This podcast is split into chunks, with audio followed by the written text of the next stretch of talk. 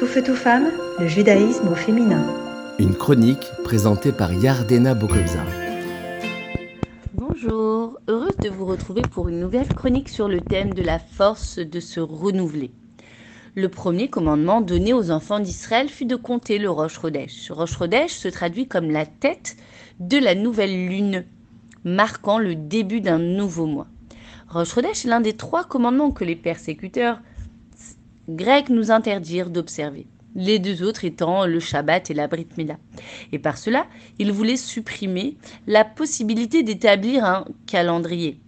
Sans calendrier, nous ne pouvons fixer les fêtes, d'où l'importance du commandement de la nouvelle lune.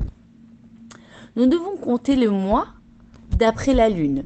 Nous avons donc un calendrier lunaire, à la différence des autres nations, qui compte les mois d'après le soleil. Les 15 premiers jours du, mois, la lune croît, puis le 16e jour du mois, celle-ci décroît, jusqu'à disparaître pour se renouveler le mois d'après. Et le Zohar explique pourquoi les enfants d'Israël ont établi leur calendrier par rapport à la lune. Le peuple juif s'identifie à la lune car il est comparable à cet astre, à l'image de la lune qui augmente puis diminue. L'histoire de la nation juive fut confrontée à des périodes de chute suivies d'une renaissance, de bas puis de haut. La première fois, cela s'est passé en Égypte. Les enfants d'Israël sont descendus au 49e degré d'impureté selon nos sages.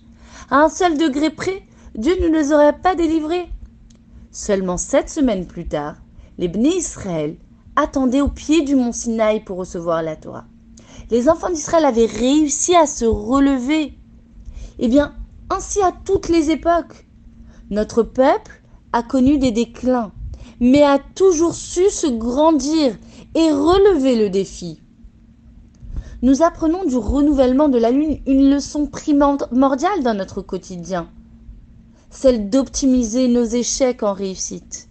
Nous possédons tous un potentiel de transformation et de renouveau.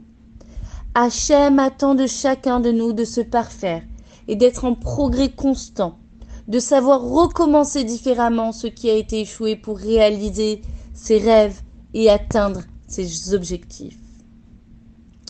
Hachem nous a offert cette mitzvah de compter le Rosh Chodesh en tant que première mitzvah alors que nous n'avions pas encore, nous nous trouvions encore esclaves en Égypte. En effet, le plus beau cadeau que l'on puisse offrir à un esclave, c'est sa liberté la capacité de gérer son temps. En nous commandant de compter le Roche Rodèche, qui se traduit comme renouveau, Dieu nous offre la capacité de nous renouveler.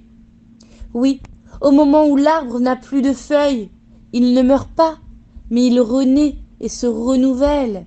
C'est au moment où il fait le plus obscur dans la nuit que démarre l'aube, lorsque les douleurs de l'accouchement sont à leur apogée. C'est là que la mère délivre son enfant.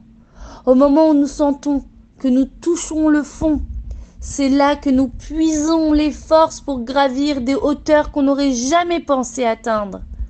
Enfin, je vous souhaite de voir la lumière très prochainement. À bientôt. Tout feu, tout femme, le judaïsme au féminin.